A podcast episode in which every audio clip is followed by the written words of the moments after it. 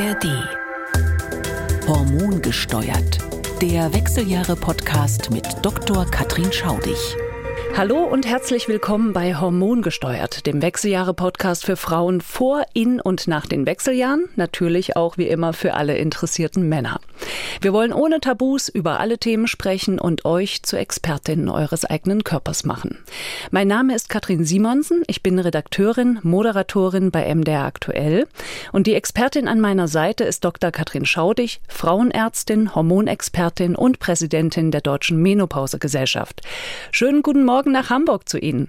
Ja, schönen guten Morgen, Frau Simonsen. Freue mich dabei zu sein wieder. Frau Schaudig, heute wollen wir uns ja mal näher anschauen, welche besonderen Herausforderungen es für Frauen mit Endometriose in den Wechseljahren gibt. Dazu haben uns auch wieder einige Mails erreicht und wir sprechen über das Thema Reflux, Reizdarm und Reizmagen und wir klären, was das mit den Wechseljahren zu tun haben kann. Frau Schaudig, erstmal zu unserem ersten Thema Endometriose. Für alle, die sich da noch nicht so gut auskennen, würden Sie noch mal kurz erklären, was das ist und wie das entsteht? Also, was ist eine Endometriose? Endometriose bezeichnet man Herde oder Inseln von Gebärmutterschleimhaut, die nicht in der Gebärmutter sind, also praktisch die Gebärmutter innen auskleiden, sondern an anderen Stellen des Körpers irgendwo entstanden sind und vor sich hin wachsen. Jetzt haben wir ja schon mal in vorigen Podcasts auch gesagt, die Gebärmutterschleimhaut baut sich jeden Monat auf unter dem Einfluss von Östrogen. Das ist ganz wichtig in dem Zusammenhang. Das heißt, die ersten zwei Zykluswochen baut sich Gebärmutterschleimhaut auf unter dem Einfluss von Östrogenen. Und dann kommt mit dem Eisprung, auch eine Progesteronwirkung dazu, die baut dann diese aufgebaute Schleimhaut um. Und wenn am Ende des Zyklus keine Schwangerschaft entstanden ist, blutet das alles ab. Nochmal kurz, die Gebärmutterschleimhaut wird ja eigentlich aufgebaut, damit ein befruchtetes Ei, wenn es zum Schwangerschaftseintritt gekommen ist, gute Einnistungsbedingungen vorfindet, damit der Embryo sich gut entwickeln kann. So, wenn jetzt irgendwo anders im Körper diese Schleim, Gebärmutter-Schleimhautinseln sitzen, dann bauen die sich auch auf. Und zwar so wie die Schleimhaut in der Gebärmutter, bauen die sich auf während des, äh, der ersten Zyklushälfte, bauen sich dann um, aber die können nicht abbluten. Und die sitzen dann an Stellen, wo sie Beschwerden machen können. Und dann gibt es noch so lokale Entzündungsreaktionen um diese Herde herum. Und das kann zu starken Schmerzen führen. Muss gar nicht unbedingt zu Schmerzen führen. Aber bei vielen Patientinnen ist das so. Jetzt muss man sich fragen, wo können denn diese Inseln sitzen? Die können zum Beispiel in der Gebärmutterwand selbst sitzen. Also das heißt, man hat neben der Gebärmutterschleimhaut in der Gebärmutterhöhle auch noch Schleimhautinseln irgendwo in diesem Gebärmuttermuskel sitzen. Die können aber auch irgendwo im Bereich des kleinen Beckens sitzen, also im Unterbauch, häufig an gerade an den Geschlechtsorganen, also sprich an den Eierstöcken, an den Eileitern, auch in den Eileitern drin, auch in den Eierstöcken drin. Die können aber auch gerne so hinter der Gebärmutter äh, nach unten rutschen im sogenannten Douglasschen Raum. Dann da ist so ein Zwischenraum vom Bauchfell ausgekleidet zwischen Hinterwand der Gebärmutter und sozusagen dann dem Steißbein, wenn man so will. Ähm, auch Richtung auch Enddarm. Ähm, das wären so die Bereiche im kleinen Becken. Wichtig auch noch Blase, also auf der Blase können die drauf sitzen. Die können aber auch, das ist natürlich viel seltener, auch überall an anderen Stellen im Bauchraum vorkommen. Die können auch an ganz anderen Stellen vorkommen, also irgendwo im Körper, ähm, in der Lunge, wo auch immer. Aber das muss man sagen, ist extrem selten. Also das sehen wir wirklich extrem rar. Mein Mann, der Augenarzt ist, hat es auch schon mal im Auge gesehen, aber das ist wirklich was ganz, ganz Ungewöhnliches. Also das sind wirklich, wir nennen das in der Medizin Kolibris.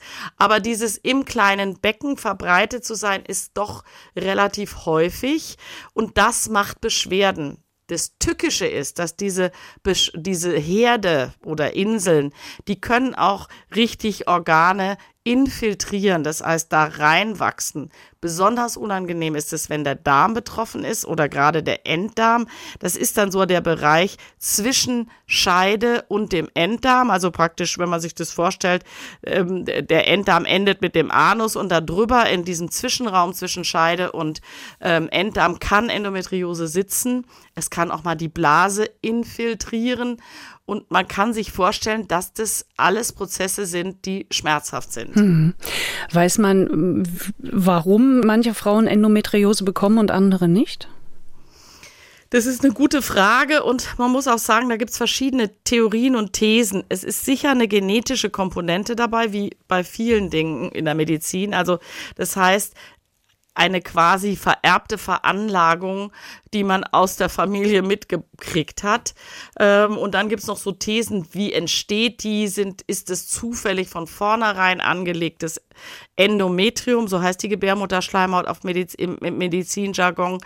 Oder auch eine These ist, dass es sozusagen rückwärts durch die Eileiter aus der Gebärmutter selber in den Bauchraum gespült wird. Also die Eileiter verbinden ja quasi offen die Gebärmutterhöhle und ja, den, das kleine Becken, den Bauchraum in offener Weise, da gibt es auch keinen Verschluss. Also theoretisch kann Blut und damit auch Teile von Gebärmutterschleimhaut nach rückwärts, retrograd, durch die Eileiter in dem Bauchraum wandern und sich dort ansiedeln.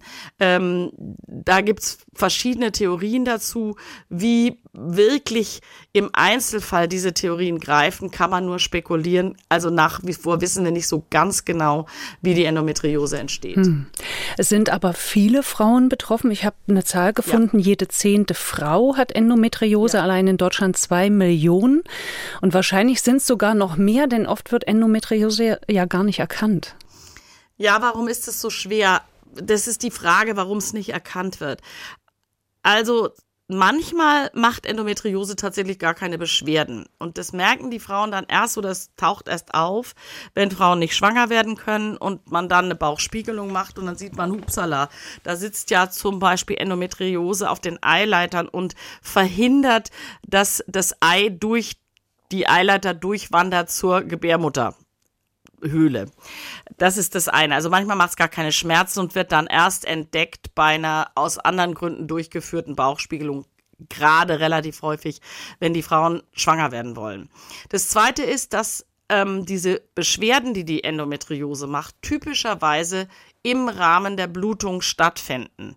Ich habe das ja vorhin erklärt, die Gebärmutterschleimhaut baut sich jetzt an der Stelle auf, wo sie gar nicht abbluten kann. Und jetzt kommt es aber theoretisch zu dieser Abbruchblutung. Das heißt, da entsteht plötzlich hm, Blut oder Gewebe, was nicht abfließen kann. Und das drückt auf Nerven und macht Beschwerden.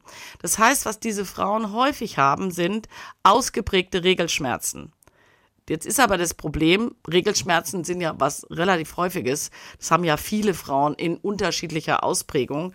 Und deswegen sagt man, naja, die hat halt Regelschmerzen. Da wird man, man gar nicht so primär auf die Diagnose kommen. So ein kleiner Hinweis für dafür, dass da eine Endometriose dahinter steckt, kann sein, wenn die Schmerzen schon beginnen, bevor die Regel richtig einsetzt. Also wir fragen immer dann, ähm, wenn Patienten Beschwerden haben, setzen denn die Schmerzen schon zwei, drei Tage vor der eigentlichen Regelblutung ein? Da wird man dann immer hellhörig. Also ich glaube, dass einfach so dieses Thema Bauchschmerzen, Unterbauchschmerzen, Regelschmerzen etwas ist, was so allgemein hingenommen wird von Frauen und auch von Ärztinnen und Ärzten. Naja, das sind halt Regelschmerzen und es wird oft nicht hinterfragt, ob eine Endometriose dahinter stecken kann. Und es ist auch schwer zu erkennen. Das nächste ist, dass es eben auch sehr schwer festzustellen ist. Ähm, sie können ja nicht in den Bauch reingucken. Das heißt, sie können vielleicht einen Ultraschall machen, sie können tasten. Manchmal sieht man richtig in der Scheide kleine Endometrioseherde, also das sind so bläuliche Knoten oder, oder rotbläuliche Knötchen. Ähm, aber dann ist es eigentlich schon immer eine sehr schwere Endometriose. Bei so leichteren Fällen der Endometriose sieht man es nicht. Ultraschall gibt es so ein paar Indizien dafür. Das heißt, wir haben schon so ein paar Anzeichen. Äh, im Ultraschall, dass man sagt, da könnte eine Endometriose dahinter stecken. Manchmal bilden sich auch sogenannte Endometriose-Zysten im Eierstock und die sind dann tatsächlich blutgefüllt, weil quasi durch das Abbluten bildet sich da ein größerer Hohlraum, in dem sich Blut ansammelt und wenn man das im Ultraschall sieht, und das kann man auch schon so ein bisschen erkennen, das sieht anders aus als eine andere Eierstockzyste, dann wird man wahrscheinlich schon sagen, okay, jetzt müssen wir operieren. Das macht man heute meistens durch eine Bauchspiegelung, also diese Schlüssellochchirurgie. Ähm, dann entleert sich unter Umständen Blut. Und dieses Blut ist dunkel, weil es geronnen ist und alt ist. Deswegen haben die den Namen Schokoladenzysten. Also eine Schokoladenzyste ist im Grunde eine Endometriose im Eierstock. Und ähm, aber die kann man sehen sonografisch, also im Ultraschall. Aber die anderen Sachen kann man oft nicht gut erkennen. Also es ist immer so eine klinische Grauzone und eine Verdachtsdiagnose und die endgültige Diagnose kann man nur durch Bauchspiegelung äh, stellen, also reinschauen. Und das ist natürlich ein Schritt, den man jetzt nicht so leicht geht. Also, dass man sagt, okay, Bauchspiegelung, zack, zack, ist halt eine Operation. Mhm. Sie sagen, da sind diese Herde außerhalb der Gebärmutter und die wachsen mit, ja, während des Zyklus. Ja, die bauen, also es ist jetzt nicht so, dass die gigantisch groß werden, aber die bauen sich so ein bisschen auf, die proliferieren, wie wir sagen, und äh, machen dann lokal Entzündungsreaktionen und Beschwerden. Und können nicht abbluten, das heißt eigentlich wachsen die sozusagen über die Jahre dann immer weiter. Ja, wobei die, es ist jetzt nicht so, dass die abstrus groß werden, weil da ist ja auch oft nicht Platz, sich auszudehnen. Aber erscheinen dann, wenn man im den Bauch reinguckt in der, als Bauchspiegelung, so als kleine blaue, rote Knötchen, aber manche kann man auch gar nicht so gut erkennen. Also man muss sich jetzt nicht so vorstellen, dass da sich ganz viel Blut ab ansammelt, so wie ich das gerade bei den Schokoladenzysten beschrieben habe. An manchen Stellen ist einfach immer nur so eine lokale Entzündungsreaktion, die aber gerne zum Regelzeitpunkt Beschwerden macht und an manchen Stellen auch zu Blutung führt. Also eine Darmendometriose zum Beispiel, ja, eher so in Organen, wo ein bisschen mehr Platz ist. Also wenn die Endometriose zum Beispiel im Darm liegt in der, und die Darmwand durchwachsen hat, dann kann es zum Beispiel sein, dass die Frauen bluten mit dem Stuhlgang und zwar zum Regelzeitpunkt. Da kommt plötzlich Blut mit dem Stuhlgang raus. Inwieweit haben die Hormone einen Einfluss auf die Entwicklung der Endometriose? Naja, ich habe ja vorhin erklärt, im normalen Zyklus haben wir immer zwei Wochen Östrogen in exponentiell steigender Menge mit dem Ziel, Gebärmutterschleimhaut aufzubauen. Und das Gleiche passiert mit den Endometrioseherden. Insbesondere in diesen zwei Wochen, wo die Gebärmutterschleimhaut sich aufbaut, baut sich auch die Endometriose auf oder diese Herde werden größer oder versuchen sich auszudehnen. In dem Moment, wo das Progesteron dazu kommt, wird es eigentlich ein bisschen gebremst, weil in dem Moment, wo Progesteron auch im normalen Zyklus im Rennen ist, wird die Gebärmutterschleimhaut ja nicht mehr weiter aufgebaut, sondern nur noch umgebaut. Und das wäre sozusagen ein bremsender Effekt. Trotzdem ist es dann so, wenn beide Spiegel abfallen, Östrogen und Progesteron, was die normale Menstruations Blutung einleitet, dann kommt es eben dann dazu Beschwerden, weil sich dann auch Gewebe löst. Da passiert eigentlich ähnliches wie das, was in der Gebärmutter drin passiert, wo es dann alles abfließt. Hm, also der normale Zyklus, äh, der löst das sozusagen aus oder macht dann immer auch die Beschwerden. Genau. Das heißt, Sie raten dann Ihren Patienten auch zu diesen ähm, Gestagenpillen, um den Zyklus auszubremsen? Ja, so ganz genau so ist es. Also es gibt da so mehrere Vorgehensweisen. Wenn ich jetzt ein junges Mädchen habe, mit 16 zum Beispiel, und die schildert mir diese Arten von Beschwerden, und es sind dann zum Beispiel Beschwerden, die wo sie, wo die Patientinnen berichten, also das ist fast ein Vernichtungsschmerz oder wahnsinniger Schmerz. Ich fall aus in der Schule. Ähm, ich habe eben diese Schmerzen schon kurz vor der, vor der eigentlichen Blutung, dann werde ich schon hellhörig. Jetzt könnte ich natürlich hergehen und sagen, okay, wir gucken mal rein und gucken nach. Aber ich will jetzt einem 16-jährigen Mädchen nicht sofort eine Bauchspiegelung und OP anraten, zumal die Therapie auch nach so einer OP immer darin besteht, den Mädchen eine Antibabypille zu geben. Was ist der Unterschied zum normalen Zyklus? In der Antibabypille ist ja in aller Regel auch ein Östrogen mit drin, aber wir haben durchgehend ein Gelbkörperhormon da mit drin. Das sind dann synthetische Gestagene, die einerseits, das ist ja der Job der Pille, den Eisprung unterdrücken und die Eibläschenreifung ausnocken. Und gleichzeitig habe ich aber durch den permanenten Gestageneffekt, also Gelbkörperhormoneffekt, verhindere ich ein weiteres Aufbauen der Schleimhaut. Deswegen ist es ja auch so, dass Frauen, die die kombinierte Antibabypille nehmen, in aller Regel nur sehr schwache Regelblutung haben und auch alle berichten, ja, die Schmerzen sind schwächer oder ich habe gar keine mehr. Also der erste Schritt bei der Behandlung auch einer solchen ähm, schmerzhaften Regelblutung, wir nennen das Dysmenorrhoe, ist eigentlich der Einsatz einer Antibabypille. Und dann gibt's nochmal den nächsten Schritt. Wenn die dann sagt, ja, ich habe aber immer noch Schmerzen bei der Abbruchblutung, dann wird man versuchen, diese Pille im Langzyklus zu geben. Das heißt, möglichst jede Blutung zu unterdrücken. Und das ist eigentlich auch so ein bisschen das Ziel bei Endometriose. Am besten ist es, wenn es gar keine Blutung gibt. Denn diese Blutungs, der Blutungsmoment, der macht die Beschwerden. Dann gibt man die Pille im Langzyklus und ganz, ganz viele junge Frauen haben dann auch keine Beschwerden mehr. Die gute Nachricht ist, aller Wahrscheinlichkeit nach verhindert man dann auch ein Fortschreiten der Endometriose. Das ist so eine Art Prophylaxe und Prävention. In dem Moment, wo ich keine Blutung mehr habe und die Gebärmutterschleimhaut in ihrem Aufbau stark gebremst wird, habe ich diese Endometriosebeschwerden nicht mehr. Und ich verhindere, dass das sich weiter aufbaut. Und vielleicht in dem Zusammenhang ist auch interessant, wenn die Frauen schwanger werden, dann haben die die gesamte Schwangerschaft über ja keine Blutung, in der Stillzeit auch nicht und wahnsinnig viel körpereigenes Progesteron, das hat man in der Schwangerschaft. Das heißt, man muss sich das so vorstellen, dann werden diese Endometrioseherde quasi ausgetrocknet. Aber hat man nicht auch viel Östrogen in der Schwangerschaft? Ja, hat man auch, aber offensichtlich reicht das so stark, dass diese Progesteronwirkung in der Schwangerschaft ist so stark, dass das ausreicht und man hat ja auch gar keine Blutungen mehr. Das heißt, es wird alles runtergefahren und gebremst. Und Frauen, die zum Beispiel früher eine Endometriose mal hatten und dann ein, zwei, drei Schwangerschaften haben, haben meistens hinterher kein Thema mehr damit. Es kann, ist nie 100 Prozent, es kann auch wieder aufflackern.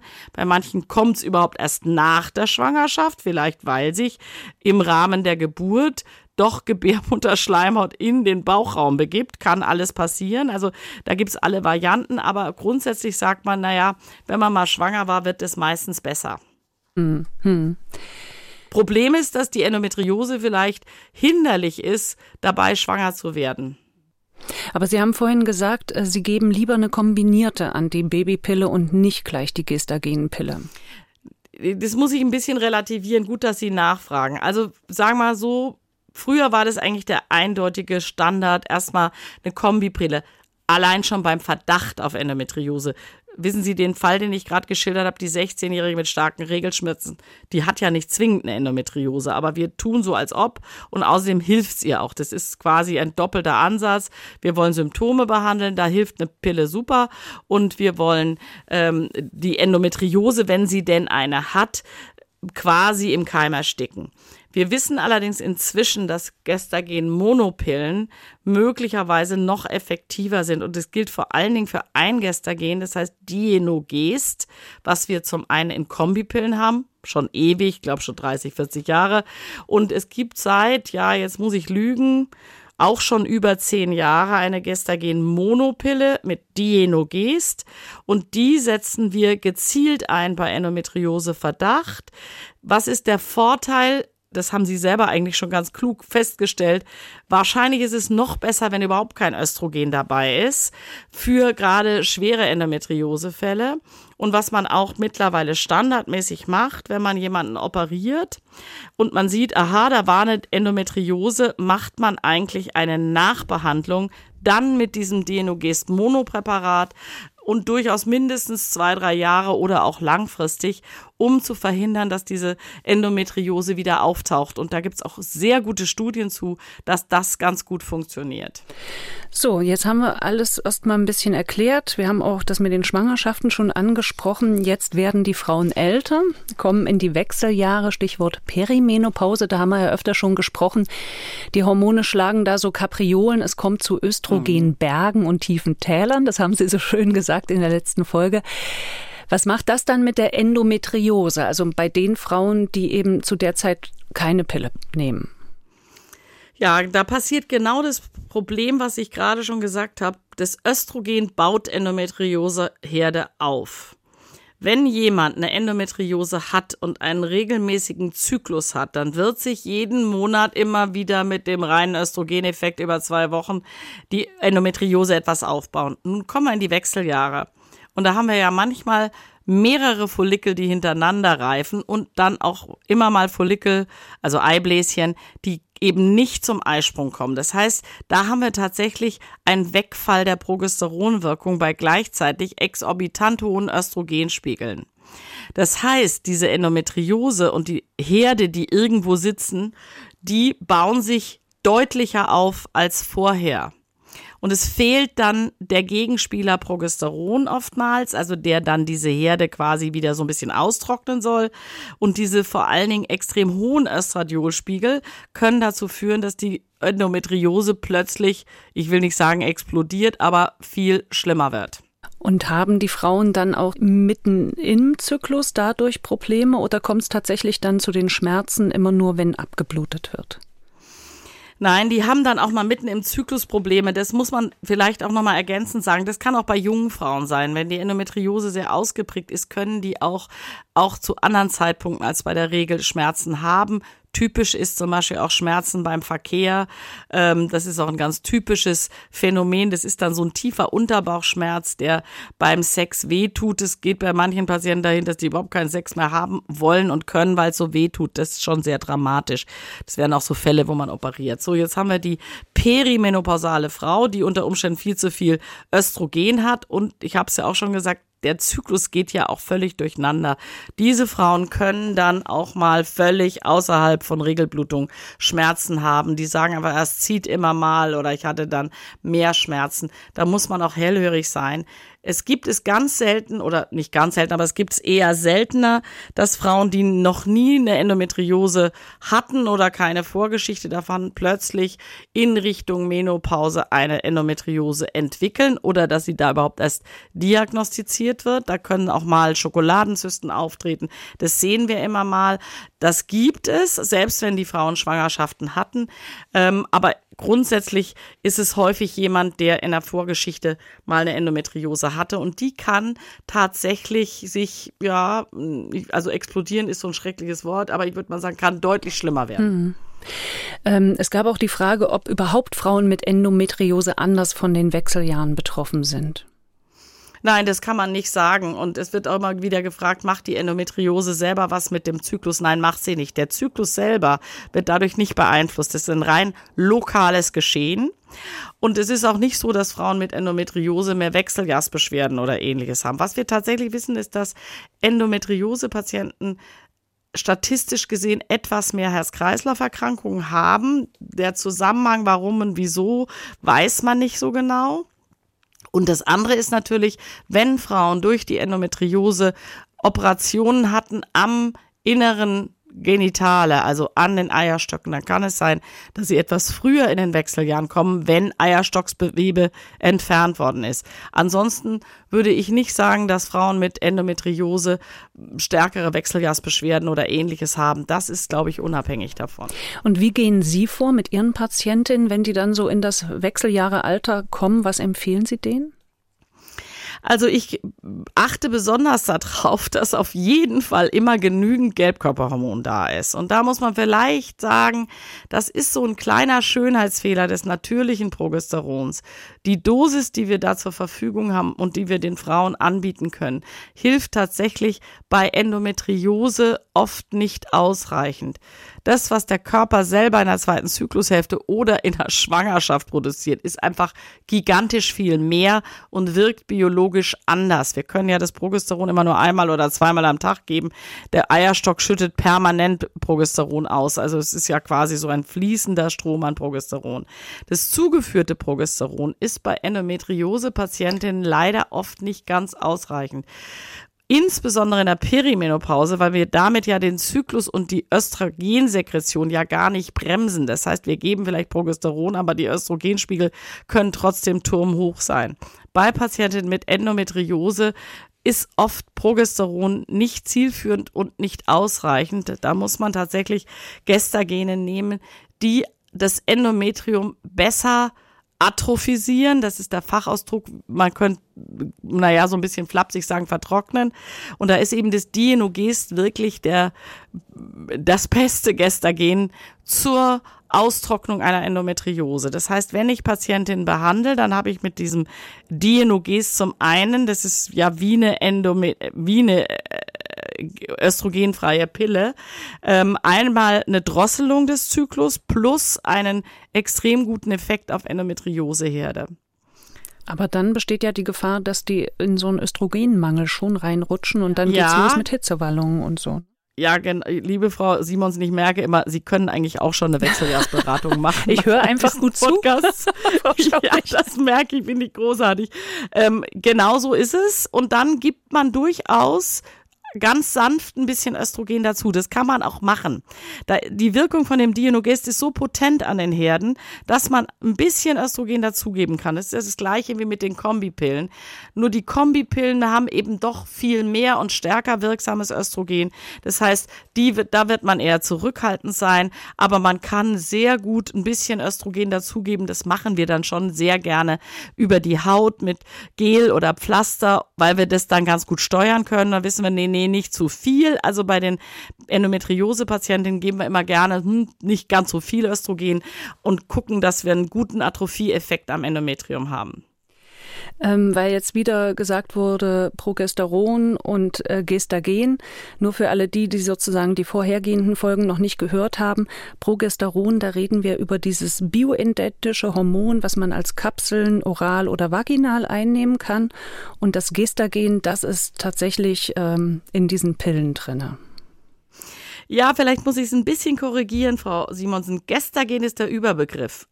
Also unter Gestagen versteht man eine Substanz, die in der Lage ist, ein durch Östrogen aufgebautes Endometrium, also Gebärmutterschleimhaut, zu transformieren. Und wenn Sie so wollen, ist das körpereigene Progesteron oder das bioidentische Progesteron, was wir zuführen können, ist quasi die Urmutter aller Gestagene, ja. Und aber Gestagen ist der Überbegriff, auch Progesteron ist ein Gestagen. Und dann muss man davon abgrenzen die synthetisch hergestellten Gestagene, wobei auch da nochmal gibt es das Dydrogesteron, was praktisch die exakt gleiche Strukturformel hat wie das Progesteron, nur so einen kleinen Knick und deswegen ein bisschen anders verstoffwechselt wird, auch ein bisschen stabiler am Endometrium wirkt, das muss man so sagen, weil es anders abgebaut wird. Und dann gibt es so die vollsynthetischen Gestagene, die zum Beispiel vom Progesteron durch biochemische ähm, Veränderungen abgeleitet sind, aber eben doch anders sind und die, dann gibt's noch welche, die vom Testosteron abgeleitet werden. Ähm, und da gehört auch das Dienogest dazu. Und die, das sind sogenannte synthetische Gestagene, ähm, die wir gerade bei Endometriose dann immer noch gerne einsetzen. Jetzt sind die Frauen mit der Endometriose irgendwann auch in der Menopause. Das heißt, es kommt nicht mehr zu diesen Schwankungen. Wird es dann generell auch mit der Endometriose besser? Also wenn diese Frauen tatsächlich die Menopause hinter sich haben, also die letzte Regelblutung, dann ist alles gut. Dann haben die eigentlich keine Beschwerden mehr, sofern kein Östrogen im Spiel ist. Also wenn da der Eierstock endgültig aufhört zu arbeiten und auch der Östrogenspiegel ganz niedrig ist, dann kann man eigentlich sagen, ist Schluss, Schluss mit dem Kummer. Das Problem ist jetzt, jetzt hat die Frau aber Wechseljahrsbeschwerden und möchte gerne eine Hormontherapie haben. Ähm, was wir auch trotzdem machen. Aber dann muss eben immer ein möglichst potentes Gestagen dabei sein. Jetzt muss man dann, wenn man die behandelt, so ein bisschen gucken, wie ist die genaue Vorgeschichte der Endometriose und der, die, die, die Gretchenfrage ist immer, wenn die keine Gebärmutter hat, dann braucht sie ja auch gar kein Gestagen nehmen. Das haben wir ja in vorigen Folgen immer gesagt. Man gibt ja bei der Hormonersatztherapie das Gelbkörperhormon, ob es jetzt bioidentisches Progesteron ist oder ein synthetisches, immer zwingend dann, wenn noch eine Gebärmutter vorhanden ist und verzichtet eigentlich darauf, wenn keine Gebärmutter vorhanden ist. Warum? Die Kombinationstherapie auch mit bioidentischem Progesteron hat etwas mehr Brustkrebsrisiko als eine reine Östrogentherapie. Aber bei Endometriose-Patientinnen muss man einfach gucken, dass man da genügend Wirkung hat. Jetzt muss man vielleicht so ein bisschen unterscheiden. Wenn die Endometriose lange zurückliegt und die Frau auch nicht erkennbar Beschwerden hat. Also die sagt zum Beispiel, vor 20 Jahren hatte ich mal eine Endometriose-Operation, dann habe ich zwei Kinder gekriegt, seitdem habe ich eigentlich keine Beschwerden, vielleicht mal ein bisschen Regelschmerzen, was wirklich viele Frauen haben. Dann wird man auch mit bioidentischem Progesteron arbeiten können, wenn diese Patientin ihre Gebärmutter nicht mehr hat, weil aus irgendeinem Grund mal zwischendurch die Gebärmutter entfernt wurde und die sagt, vor 20 Jahren hatte ich eine Endometriose, wird man der auch kein Gelbkörperhormon geben müssen, weil sie keine Gebärmutter hat. Jetzt habe ich eine Patientin, die auch eine Gebärmutterentfernung hatte, aber beispielsweise in den zurückliegenden fünf oder zehn Jahren eine Operation wegen einer Endometriose hatte. Und dann muss man nochmal gucken, wie ausgedehnt war die Endometriose? War die tief infiltrierend, wie wir das nennen? Also hat die sich richtig ins Gewebe reingebohrt? Ganz besonders dramatisch kann das sein, äh, wenn es in diesem Zwischenraum zwischen Scheide und ähm, Enddarm fällt aber auch, es gibt auch so Fälle, wo der Harnleiter quasi umgeben ist vom Endometriose. Wir sprechen dann ummauert. Also immer, wenn ich sowas von der Vorgeschichte habe, würde ich immer ein Gelbkörperhormon dazugeben, auch bei Zustand nach Gebärmutterentfernung. Und dann würde ich tatsächlich nicht mit Progesteron arbeiten, sondern da muss ein potentes Gestagen her, synthetisch, eigentlich am liebsten des Dionogest. Es geht aber auch mit ein paar anderen von den Gestagenen. Mhm. Aber wenn wir das bioidentische äh, Östrogen geben, das sind ja eigentlich gar nicht so hohe Dosen. Was ist denn die Befürchtung, was sozusagen dann wieder in Gang kommen könnte? Ja, das ist natürlich so, wenn Sie nur ein Östrogen geben würden und ähm, es baut sich dann trotzdem Endometriose auf. Das darf man nicht unterschätzen. Das ist natürlich dann so ein Dauerphänomen. Das passiert nicht nach vier Wochen, vielleicht auch nicht nach drei Monaten. Aber wenn jetzt die Patientin dauerhaft immer ein bisschen Östrogen nimmt, hat sie trotzdem immer einen leichten Stimulus für ihre Endometrioseherde. Der ist dann nicht so groß wie ähm, wie, wie bei jungen Frauen, die hohe Östrogenspiegel im Zyklus haben. Aber wir haben trotzdem immer so einen kleinen, kleinen Wachstumsschub. Hm. Aber man blutet ja nicht mehr. Gibt es dann trotzdem die Schmerzen? Ja, die, Sie meinen, wenn die Gebärmutter entfernt ist, ja, man blutet nicht mehr, aber ich habe ja vorhin gesagt, die, die Endometriose kann ja an anderen Stellen sitzen. Wenn die, und, und da baut sich dann Schleimhaut auf, auch wenn keine Gebärmutter mehr da ist. Also die Wirkung auf die Gebärmutter-Schleimhautinseln habe ich ja in jedem Fall. Ich habe dann keine Gebärmutter mehr, das heißt, da kann sich auch nichts aufbauen. Aber an den anderen Stellen, wo noch so Endometriose-Inseln sitzen, baut sich natürlich sehr wohl was auf und macht dann auch Schmerzen. Die Frauen haben aber übrigens dann, da es ja auch keinen richtigen Zyklus mehr gibt, also ich sage jetzt mal ein Beispiel, Patientin ohne Gebärmutter nimmt permanent ein bisschen Östrogen und dann macht diese Endometriose die sie hat oder die Herde von Endometriose sporadisch ihr Schmerzen mehr oder weniger. Ich sehe das immer wieder. Weil Sie gesagt haben auch, äh, dass manchmal der Darm sozusagen infiltriert ist oder andere Organe. Macht es dort dann eigentlich auch andere Probleme? Also, dass man dann mit der Verdauung Probleme bekommt? Also nicht nur Schmerzen? Ja, ja. ja. Die ja, ja, diese Patientinnen haben dann auch gerne mal zum Regelzeitpunkt zum Beispiel Durchfälle. Und, dann, und das, das muss man dann wirklich zum Teil wirklich sagen, fragen, nachfragen, ist der ist dem Blut äh, ist dem Stuhl Blut beigemengt, also sieht man blutige Auflagerungen. Also das kann zu Durchfällen führen, zu Verdauungsproblemen, Schmerzen auch bei der Stuhlentleerung. Also das Spektrum ist groß. Ich sag's jetzt mal so, das sind Fälle, die Gott sei Dank nicht viele Frauen haben. davon sind nicht so wahnsinnig viele Frauen betroffen. Also sicher weit unter 10 Prozent. Aber man muss im Einzelfall darauf achten und da muss man auch besonders auf die Patientinnen aufpassen. Ich habe schon angekündigt, wir haben auch einige Hörerinnenfragen zu diesem Thema bekommen. Zum Beispiel hat uns Gabi geschrieben, sie hat Endometriose, ist 48 Jahre alt und wegen der Endometriose mussten ihr die Eierstöcke entfernt werden. Sie fragt, starten jetzt die Wechseljahre früher und verlaufen sie schneller? Sie leidet schon jetzt unter starken Muskelbeschwerden. Sie beschreibt es wie eingetrocknet in Beinen und Nacken und benötigt eigentlich Östrogen, aber darf sie das nehmen? Also die Tatsache, dass beide Eierstöcke entfernt wurden, ist klar, die ist jetzt voll in den Wechseljahren. Also weil die Frage, ob das jetzt schneller geht, die kann man eigentlich klar beantworten. Das geht nicht nur schneller, sondern es ist katapultartig, ist Gabi mit der Entfernung ihrer Eierstöcke in die Wechseljahre versetzt worden. Ähm, das ist sozusagen die chirurgisch induzierte, eingeleitete Menopause. Ähm, das heißt, dass die jetzt Beschwerden hat, finde ich sehr plausibel und kann ich mir auch gut vorstellen.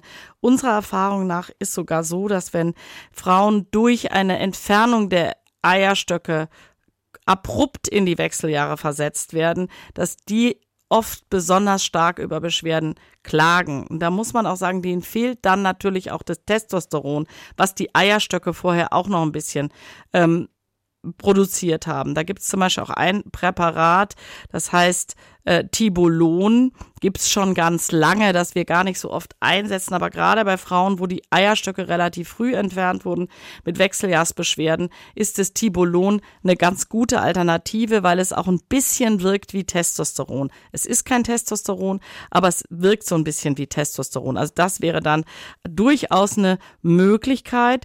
Ähm, muss man gucken, ob es irgendwelche Gründe gibt, Schlaganfallgefahr oder Thrombosegefahr, die verbietet, dass man Hormone schluckt. Das Tibolon ist was zum Schlucken. Ähm, das muss man gucken. Ab, aber abgesehen davon, so wie sich das anhört bei Gabi, hat die keine Bauchschmerzen mehr. Die Eierstöcke sind entfernt, aber das kann trotzdem sein, dass sie irgendwo noch Herde von Endometriose hat. Außerdem hat sie offensichtlich noch eine Gebärmutter. Man kann ihr Östrogene geben, immer in nicht so einer hohen Dosis. Das hilft möglicherweise für die Muskelbeschwerden. Man kann ihr auch für die, ähm, wenn sie eine trockene Scheide hat, lokal was geben. Aber ich würde in solchen Fällen immer ein Gelbkörperhormon dazugeben und wie vorhin schon gesagt, lieber nicht so gerne Progesteron, sondern tatsächlich ein bisschen potenteres Gestagen. Gerne das Dienogest. Dann sind wir bei Annette.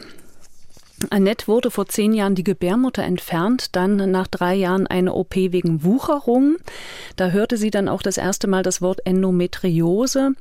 Die schlimmen Schmerzen, die ich weiter hatte, wurden erst erträglicher, als ich vor circa vier Jahren wegen Schlaflosigkeit, Stimmungsschwankungen und heftigen Hitzewallungen Gynokardin und Famenita 200 genommen habe. Nach zwei Jahren bekam sie aber starke Brust- und Unterleibsschmerzen, hat dann mit den Hormonen aufgehört. Geblieben sind ständige Bauchschmerzen, zwar nicht mehr so stark, und hinzugekommen Hitzewallung, Schlafprobleme. Ich traue mich aber nicht wegen der beschriebenen Beschwerden wieder mit Hormonen anzufangen. Tja, Jetzt muss man so ein bisschen spekulieren, was ist bei Annette passiert. Also die Gebärmutter ist draußen, aber wenn ich es richtig verstanden habe, sind die Eierstecke hm. drin geblieben. Hm.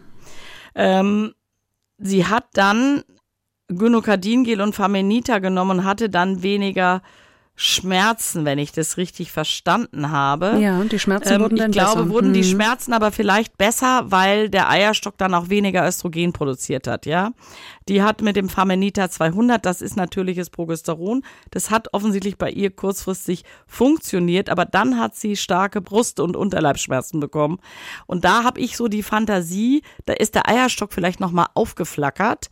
Und was wir ja auch schon mehrfach gesagt haben, in dieser Übergangsphase, wenn der Eierstock noch in seiner Funktion nicht so richtig weiß, höre ich jetzt auf oder mache ich hier nochmal den riesen Rambazamba, was sie dann leider machen, die Eierstöcke, ähm, dann kann es natürlich sein, dass sich dann wieder massiv Endometriose-Herde aufgebaut haben, ihr die Bauchschmerzen gemacht haben.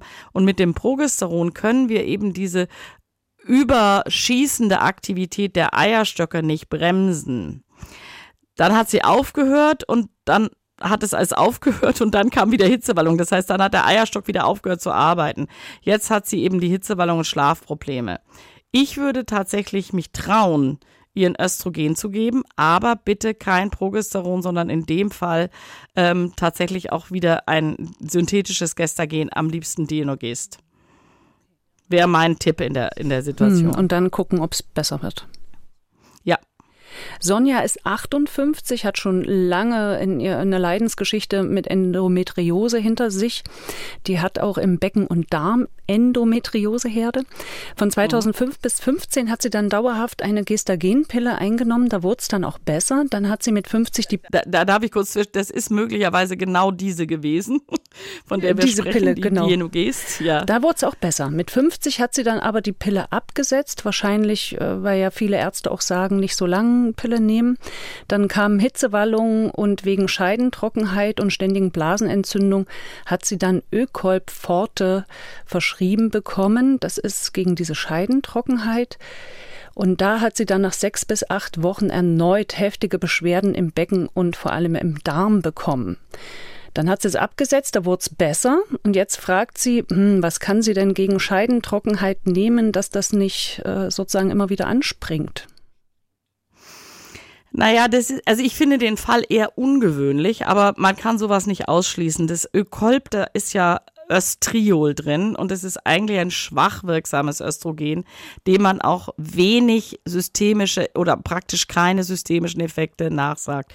Nun ist es aber trotzdem so, das ist ja da unten lokal in der Scheide und da in der Gegend sozusagen sind auch Endometriose-Beschwerden und da hat sie ja geschrieben, dass vor allen Dingen im Darm dass der Darm betroffen war. Also mhm. das kann theoretisch so sein, dass praktisch Darm und Scheidenwand sind ja da ganz eng beieinander, dann führt man das Ökolb vaginal ein und macht Beschwerden am Darm.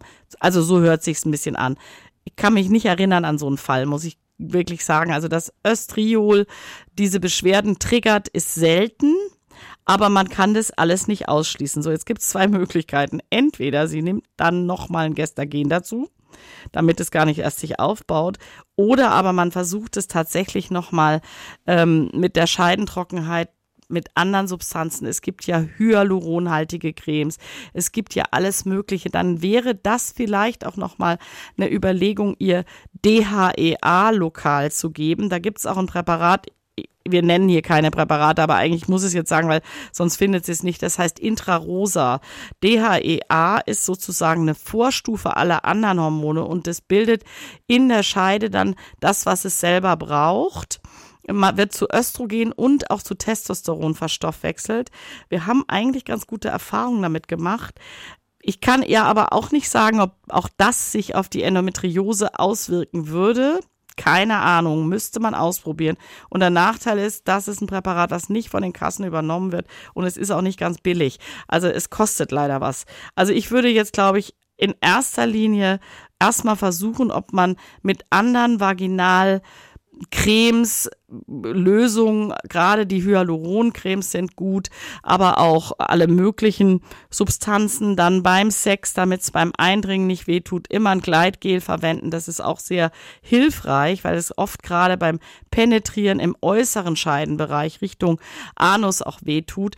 Also ich würde es, glaube ich, erstmal mit allem Möglichen ausprobieren. Da gibt es wirklich ganz viele Produkte und da muss tatsächlich durch Trial and Error rausgefunden werden, was hilft mir. Wenn das tatsächlich nichts bringt, dann könnte man noch mal einen Versuch mit Ökolb machen, aber dann ehrlich gesagt ein Gestagen dazu, um quasi zu verhindern, dass die Endometriose sich aufbaut. Hm.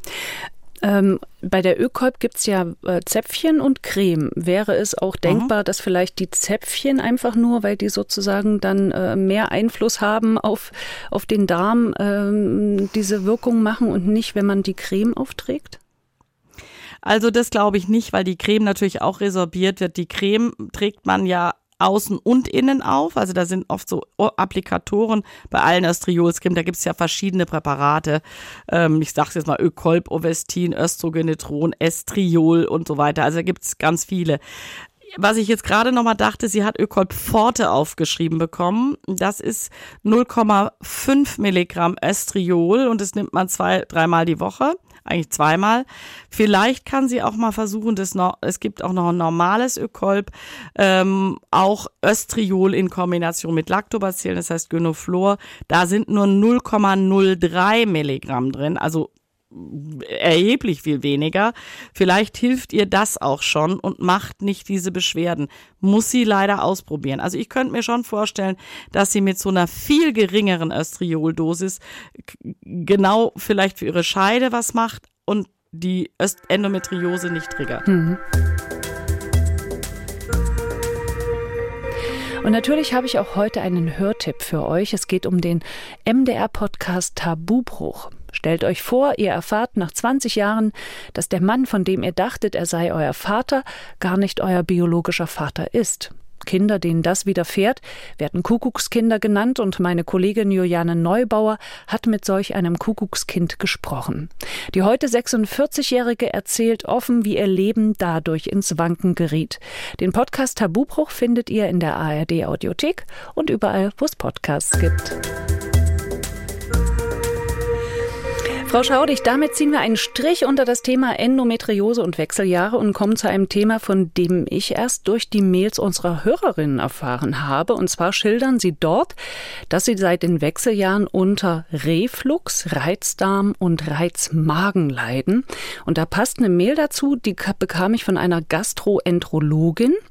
Sie schreibt, ich arbeite als Gastroenterologin in einer Praxis in München und die Gruppe der Patientinnen zwischen 40 und 60 Jahren macht einen Großteil Großteil meiner Patientinnen aus. Können Sie bitte auf Auswirkungen der Perimenopause auf den Magen-Darm-Trakt eingehen? Und mit welchen gastrointestinalen Beschwerden ist es hilfreich, die Patientin zu einer in der Perimenopause erfahrenen Kollegin zu schicken? Ja, Frau Simonsen, das ist eine echt schwierige Frage und ich muss gestehen, dass ich die auch nicht so ganz perfekt beantworten kann ich finde, ich habe dann, ach, Sie hatten mir ja die Frage vorher geschickt und ich habe dann nachgeguckt, ich finde da auch nicht viel in der Literatur.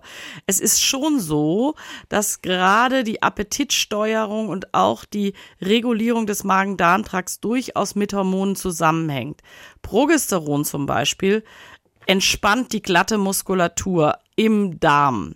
Deswegen haben Frauen auch in der Schwangerschaft, weil sie da so viel Progesteron haben, oft Blähungen und sagen, ja, mein, mein Bauch ist so gebläht, ich habe einfach die Darmschlingen erweitern sich dann, wenn die glatte Muskulatur der Darmwand entspannt wird. Also da bei solchen Frauen wäre ich zum Beispiel auch mit Progesteron, würde ich immer nachfragen, hm, wie vertragen sie denn das bioidentische Progesteron? Die macht eben eher eine Darmerweiterung, Blähung, dann auch Verdauungsprobleme. Was wir wissen, ist, dass sich das sogenannte Mikrobiom, also das ist die bakterielle Besiedlung des Darmes, die ja ganz wichtig und notwendig ist, dass sich die verändert mit dem Wegfall der Hormone. Ähm, das wäre aber dann nicht die Perimenopause, sondern die Postmenopause. Also Frauen haben ein anderes Mikrobiom, wenn keine Hormone mehr da sind und möglich, das wirkt sich sicherlich auch auf die Verdauung aus. Das nächste Problem ist, dass ja die Frauen in der Perimenopause eine Gewichtszunahme haben. Und die Gewichtszunahme als solche geht auch mit einer Veränderung mancher Steuerungshormone für Appetit, aber auch Darmbeweglichkeit und Magenentleerung einher. Und wenn der Magen sich langsamer entleert, dann haben wir tatsächlich dieses sogenannte Refluxproblem. Das heißt, dass Magensaft, und es ist dieser saure Magensaft, nach oben steigt auch die Gewichtszunahme, die leider in den Wechseljahren oft ein Problem ist, ähm, kann dazu führen, dass quasi das Zwerchfell nach oben gedrückt wird und auch dieser Verschlussmechanismus schlechter funktioniert. Also das sind alles so Dinge, die möglicherweise zu Magen-Darm-Problemen beitragen könnten. Last not least ist meines Erachtens auch der Stress, den manche Frauen in dieser Übergangsphase empfinden, weil es ihnen nicht gut geht, weil sie schlecht schlafen, weil sie psychisch extrem belastet sind, wir wissen, dass Stress sich auf auch die Magen, ähm, auf, auf die Magenschleimhaut auswirken kann bei dafür empfindlichen Personen. Also wir wissen ja, wenn man Stress hat, kriegt man eine Magenschleimhautentzündung. Also ist so ein ganz banaler äh, Mechanismus. Also Gastritis. Also ich denke, es gibt viele durchaus hormonell getriggerte Faktoren, die sowohl in der Übergangsphase, wo wir dann auch manchmal zu viel Östrogen haben, und ich habe irgendwo eine Arbeit gefunden, die meinte, dass der Schließmuskel, hm, der zwischen der Speiseröhre und dem Magen liegt, nicht mehr so gut schließt, wenn viel Östrogen da ist. Also auch das könnte diesen Reflux begünstigen. Dann wissen wir auch, dass hormonelle Schwankungen sich auf immunologische Prozesse, also so Abwehrprozesse auswirken können, und zwar sowohl in Richtung Verstärkung von Immunantwort als auch im Sinne von Abschwächung von Immunantwort. Und es hört sich jetzt total blöd an. Ja, was macht's denn jetzt mehr oder weniger? Das wissen wir nicht. Und es ist individuell unterschiedlich. Wir wissen ja, dass auch gerade bei entzündlichen Darmerkrankungen immunologische Prozesse eine Rolle spielen. Also Sie merken, das ist so ein bisschen eine Blackbox. Und ich habe so ein bisschen gedacht, als die Frage aufkam, da muss ich mich mal intensiver mit beschäftigen. Ich gebe es jetzt mal ganz offen zu. Aber selbst wenn man das so mal versucht rauszufinden, was gibt's für Studien, finde ich das so ein bisschen unbefriedigend. Es kümmern sich ganz viele Studien darum, wie sich die Hormone verändern, die den Appetit regeln und dass sich das alles stark verändert. Hormone verändern sich, die sich auf die Insulinresistenz auswirken. Aber so eine ganz konkrete, ähm, ganz konkreten Fahrplan kann ich tatsächlich dazu nicht geben. Tut mir echt leid. Weil Sie gerade gesagt haben, äh, Stress macht natürlich auch was mit Darm und Magen. Nun habe ich ja auch schon mhm. öfter gehört, dass gerade Frauen in den Wechseljahren auch auf ihren Cortisolspiegel achten sollen. Der ist wohl dann sozusagen auch gefährdet, weil ja das Östrogen abnimmt oder das Östrogen schwankt.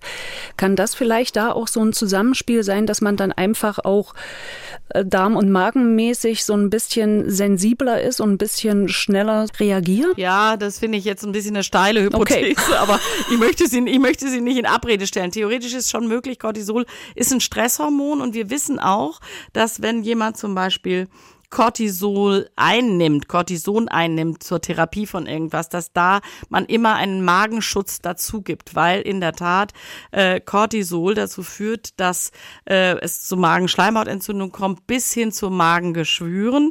Insofern haben Sie völlig recht. Vielleicht, wenn diese Phase als sehr stressig empfunden wird, kann es sein, dass das Cortisol anspringt. Jetzt haben Sie gesagt, ja, man muss den Cortisolspiegel im Blick haben. Das Problem ist, Cortisol ist ein Hormon, was extrem tageszeitabhängig ist. Das heißt, auch einen Spiegel zu bestimmen, bringt ehrlich gesagt ziemlich wenig, weil der, das steuert der Organismus ziemlich, ja, wie soll ich mal sagen, autonom und unbeeinflussbar. Und dann messen sie den irgendwann mal. Das bringt genau gar nichts. Morgens ist er hoch, abends ist er niedrig. Und die Schwankbreite, die können Sie ganz schwer feststellen. Sie müssten sozusagen alle Stunde mal Blut abnehmen. Dann gibt's so ähm, Speichelmessungen vom Cortisol-Tagesprofil, wo Sie morgens mal messen, mittags und nachts um, um, um 23 Uhr. Aber auch diese Messungen sind durchaus umstritten, weil die nicht so genau sind. Also nochmal eine Cortisol-Spiegelmessung bringt da gar nichts.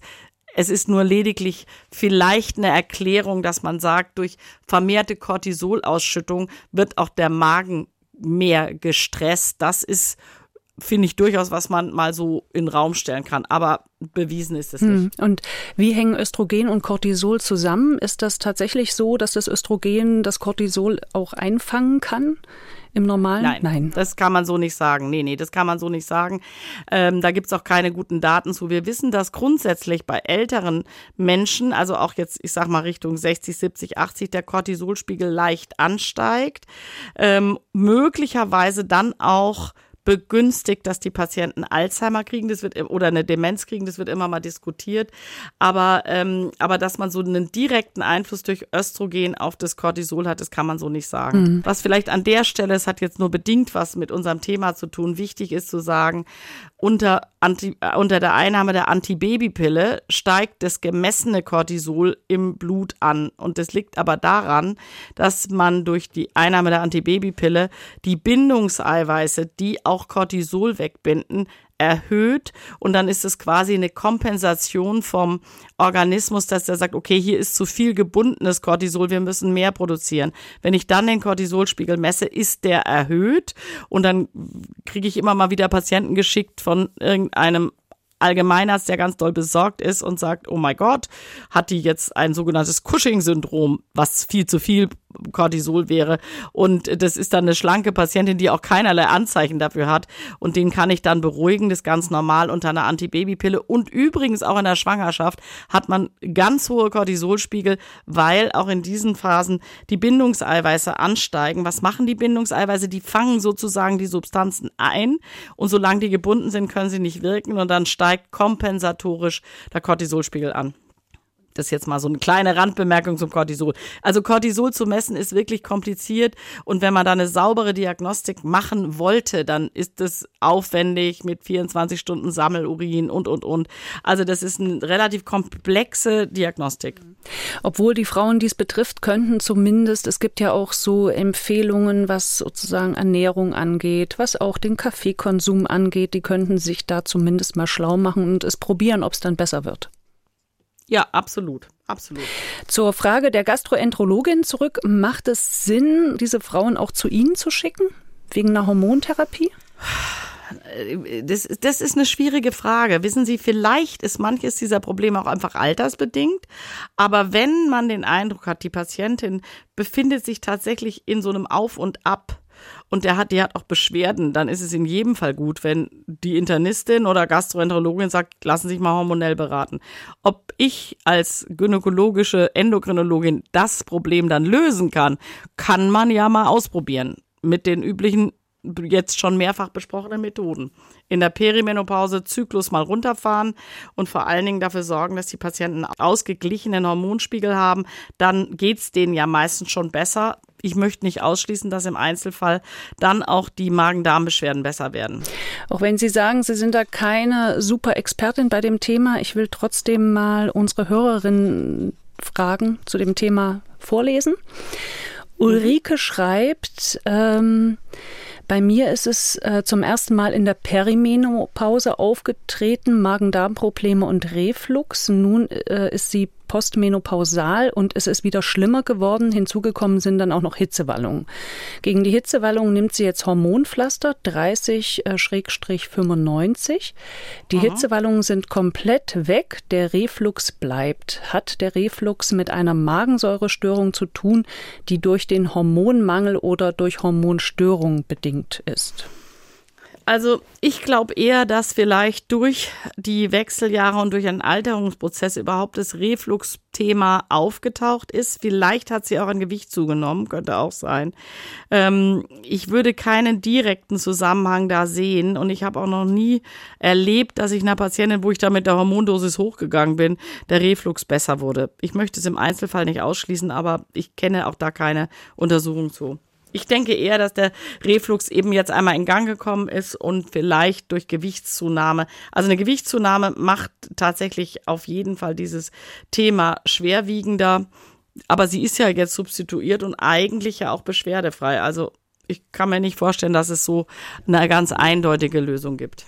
Ulla ist offenbar in der Menopause angekommen. Sie hat seit einem Jahr mit Nahrungsmittelunverträglichkeiten zu tun. Sie fragt, kann das auch mit den Wechseljahren zu tun haben? Sie hat nämlich im Internet auf einer Seite über bioidentische Hormone auch über Reizdarmprobleme gelesen, die sich aus den Hormonveränderungen ergeben können. Naja, wissen Sie, das Thema gerade Nahrungsmittelunverträglichkeiten ist, hat auch was damit zu tun, dass wir immer in Phasen hormoneller Übergänge, also sowohl in der Pubertät, aber auch in den Wechseljahren, plötzlich tauchen allergische Reaktionen, die ja auch häufig auch so eine Art ja, immunologische Reaktion sind. Ich halte das nicht für ausgeschlossen, dass das das machen kann. Ich kenne keine Studie dazu. Also das jetzt, es hat, ich kenne keine einzige Studie, die sagt so mit Verlauf der Wechseljahre mehr Nahrungsmittelunverträglichkeiten. Ich halte es nicht für ausgeschlossen, dass es im Einzelfall der Fall sein kann. Ich glaube aber nicht, dass das ein wirklich vordringliches Problem ist. Grundsätzlich wissen wir ja, dass eine Hormontherapie viele Symptome beseitigt. Und wenn jetzt bei der einzelnen Patientin die Reizdarmproblematik besser wird, kann ich mir das alles vorstellen. Aber es gibt keine Daten dazu. Sie hatten ja vorhin gesagt, das Mikrobiom verändert sich tatsächlich. Ja. Das ist nachgewiesen. Ja, ähm, das ist nachgewiesen. Kann das nicht am Ende auch zu diesen Nahrungsmittelunverträglichkeiten führen, wenn dann vielleicht, dann gibt es ja auch dieses Leaky Gut Syndrom und so, wenn, wenn auf Dauer sozusagen dieses Mikrobiom gestört ist? Also das halte ich für absolut möglich, dass das tatsächlich eine Rolle spielt. Nun sind wir ja, also die, die Studien zum Mikrobiom sind in den letzten Jahren wirklich durch die Decke gegangen. Und der Punkt ist aber, dass wir zwar sehen, dass es Veränderungen gibt, aber dass wir noch nicht so richtig wissen, und da gibt es auch keine guten Studien zu, wie wir das Problem beheben können. Ja, es gibt auch meines Wissens keine Studie dazu, dass sich dann durch eine Östrogengabe zum Beispiel das Mikrobiom wieder zurückverwandelt.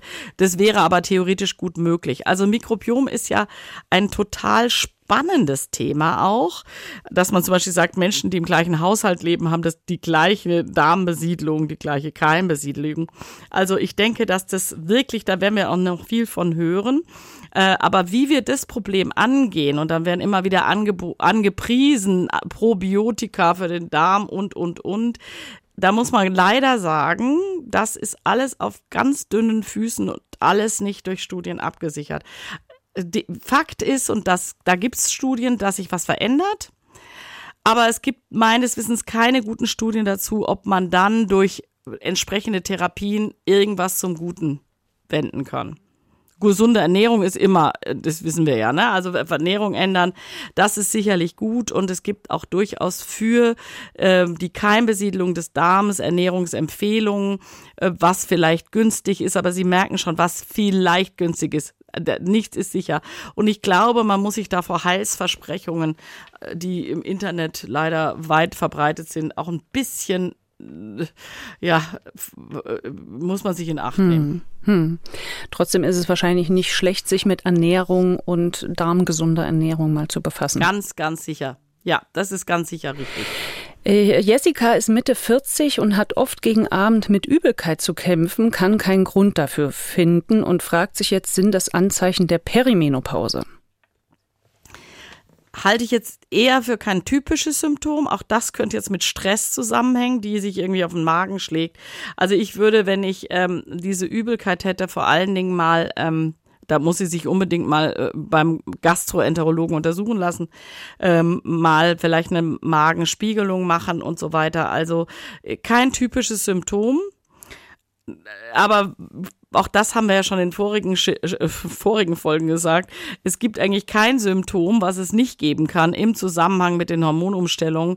Und wenn man eindeutig sieht, aha, es sprechen auch andere Indizien dafür, dass Jessica in der Perimenopause ist, also sprich Zyklus nicht mehr urwerkmäßig, Schlafstörung, Stimmungsschwankung, dann halte ich das auch nicht für ausgeschlossen. Es ist aber kein typisches Symptom. Hm. Und wenn die Übelkeit zyklisch auftritt, also immer so kurz vor der, vor der Regel, könnte es schon Hormon hormonell bedingt sein, oder? Alles, was einen eindeutigen Hormonzusammenhang hat zur Regel, ja, aber das ist, glaube ich, nicht Jessicas Problem. Die hat es ja nicht zyklisch. Also ich finde, eine Übelkeit vor der Regel kann schon Teil eines prämenstruellen Syndroms, aber auch eines menstruellen Syndroms sein, aber auch eher untypisch. Also kann mich jetzt gerade an keine Patientin, also ich, ich habe viele Patienten, die sagen, ich habe zyklisch folgende Befindlichkeitsprobleme. Aber die Übelkeit gehört eher nicht dazu. Das ist ein, eher ein Kolibri. Wenn wir schon mal beim Thema Ernährung und Verdauung sind, manche Hörerinnen beobachten auch, dass ihr Cholesterinwert auf einmal ansteigt. Auch typisch für die Wechseljahre? Ja, das ist tatsächlich typisch. Und da wissen wir, dass tatsächlich Östrogene auf den Cholesterinspiegel einen gewissen protektiven Effekt haben. Und es ist nicht überhaupt nicht untypisch, dass Peri menopausal und in der Postmenopause die Frauen plötzlich einen höheren Cholesterinspiegel haben. Die schlechte Nachricht ist, mit Ernährung kann man da leider nicht viel machen. Also ein bisschen was, gab ja mal die Phase in den 60er, 70ern, wo man gesagt hat, Margarine senkt den Cholesterinspiegel. Das war leider eine Gleichung, die so nicht aufging. Ähm, das ist ein genetisch determiniertes Problem und es ist tatsächlich so, dass durch das Wegfall des Östrogens das Thema dann richtig relevant wird. Man sollte den Cholesterinspiegel tatsächlich überprüfen. Entscheidend ist, dass man auch guckt, gutes und schlechtes Cholesterin, also das ist jetzt ganz pauschal gesagt, das schlechte ist das LDL. Und wenn das LDL gewisse Höhen erreicht, auch in Kombination mit, was habe ich sonst noch für Risikofaktoren? Bin ich übergewichtig? Habe ich vielleicht schon ähm, Gefäßveränderungen an meinen Halsschlagadern? Gibt man heute relativ großzügig sogenannte Lipidsenker oder Statine. Da ist die Datenlage wirklich sehr gut dafür. Ähm, das sollte man unbedingt beobachten. Tatsache ist, dass eine Östrogentherapie in den Wechseljahren oder danach den Cholesterinspiegel wieder etwas senken kann. Schlechte Nachricht ist, das funktioniert besser mit geschlucktem Östrogen und weniger gut mit Gel, aber zumindest haben wir da einen positiven Effekt. Der ist tatsächlich mit der transdermalen Therapie, also der Therapie über die Haut, nicht so ausgeprägt. Hm? Aber dafür geben wir ja trotzdem das zur Vermeidung von Thrombose und Schlaganfallrisiko eigentlich ganz gerne transdermal. Also da muss man äh, im Einzelfall gucken und da nicht davor scheuen, wenn der Wert sehr hoch ist, einen solchen Lipidsenker anzuwenden. Diese Statine die Sie mhm. genannt haben. Da hat uns eine mhm. Hörerin äh, gefragt, sie verträgt die einfach nicht. Sie bekommt davon Kopfschmerzen. Gibt es dann Alternativen? Ja, nicht so richtig viel. Da muss sie sich tatsächlich von einem Spezialisten dafür beraten lassen, was leider eine häufige Nebenwirkung der Statine ist, also viel häufiger als Kopfschmerzen, sind Muskelschmerzen, Muskel- und Gliederschmerzen. Es gibt verschiedene Statine, kann man im Einzelfall auch mal ausprobieren, welches besser funktioniert oder dann einfach mal mit der Dosis runtergehen. Ich habe dann Patienten, die deswegen absetzen, dann geht ihr LDL wieder hoch. Das ist tatsächlich so ein bisschen äh, Therapiedilemma. Gott sei Dank nicht bei allen Patienten, muss man im Einzelfall gucken. Also Kopfschmerzen finde ich eher untypisch und da muss sie einfach mit dem Arzt, der ihr die verschrieben hat oder mit der Ärztin ausprobieren, ob es mit einem anderen Statin besser geht. Hm. Es gibt halt verschiedene. Hm. Und dass sie dann bioidentische Hormone oder Hormone nimmt und keine Statine? Also Progesteron macht da gar nichts dran. Und Östrogen macht was, aber nur, wenn sie schlucken. Und wir haben ja, also die meisten, die bioidentisch arbeiten wollen, nehmen das Östrogen über die Haut, weil das auch, wenn sie so wollen, der bioidentischere Weg ist. Ähm, und das Progesteron macht da gar nichts dran. Und es wird die hohen Cholesterinspiegel ganz sicher nicht in die Knie zwingen. Übrigens gibt es von Dydrogesteron, das ist das quasi der, die, die Schwester vom Progesteron, da gibt es tatsächlich Daten, dass das günstig sich auswirkt auf den Cholesterinspiegel, aber auch nicht jetzt in der, nicht in dem Ausmaß wie Statine. Also mit Statinen können Sie super viel erreichen. Es gibt auch noch andere Substanzen, die auf den Stoffwechsel, auf den Cholesterinstoffwechsel wirken. Also das wird aber dann, glaube ich, hier zu sophisticated, um darauf näher einzugehen. Da muss man sich tatsächlich von einem Lipidspezialisten beraten lassen. Und zum Schluss noch eine Frage von Monika, die ist 45 Jahre alt, hat seit fast anderthalb Jahren immer wieder Gallensteine. Die Gallenblase wurde entfernt, es hat nicht geholfen. Die Steine treten immer wieder alle zwei Monate auf, müssen dann entfernt werden. Und zuletzt machte einer der Internisten eine Bemerkung, dass das bei Frauen über 40 öfter auftritt.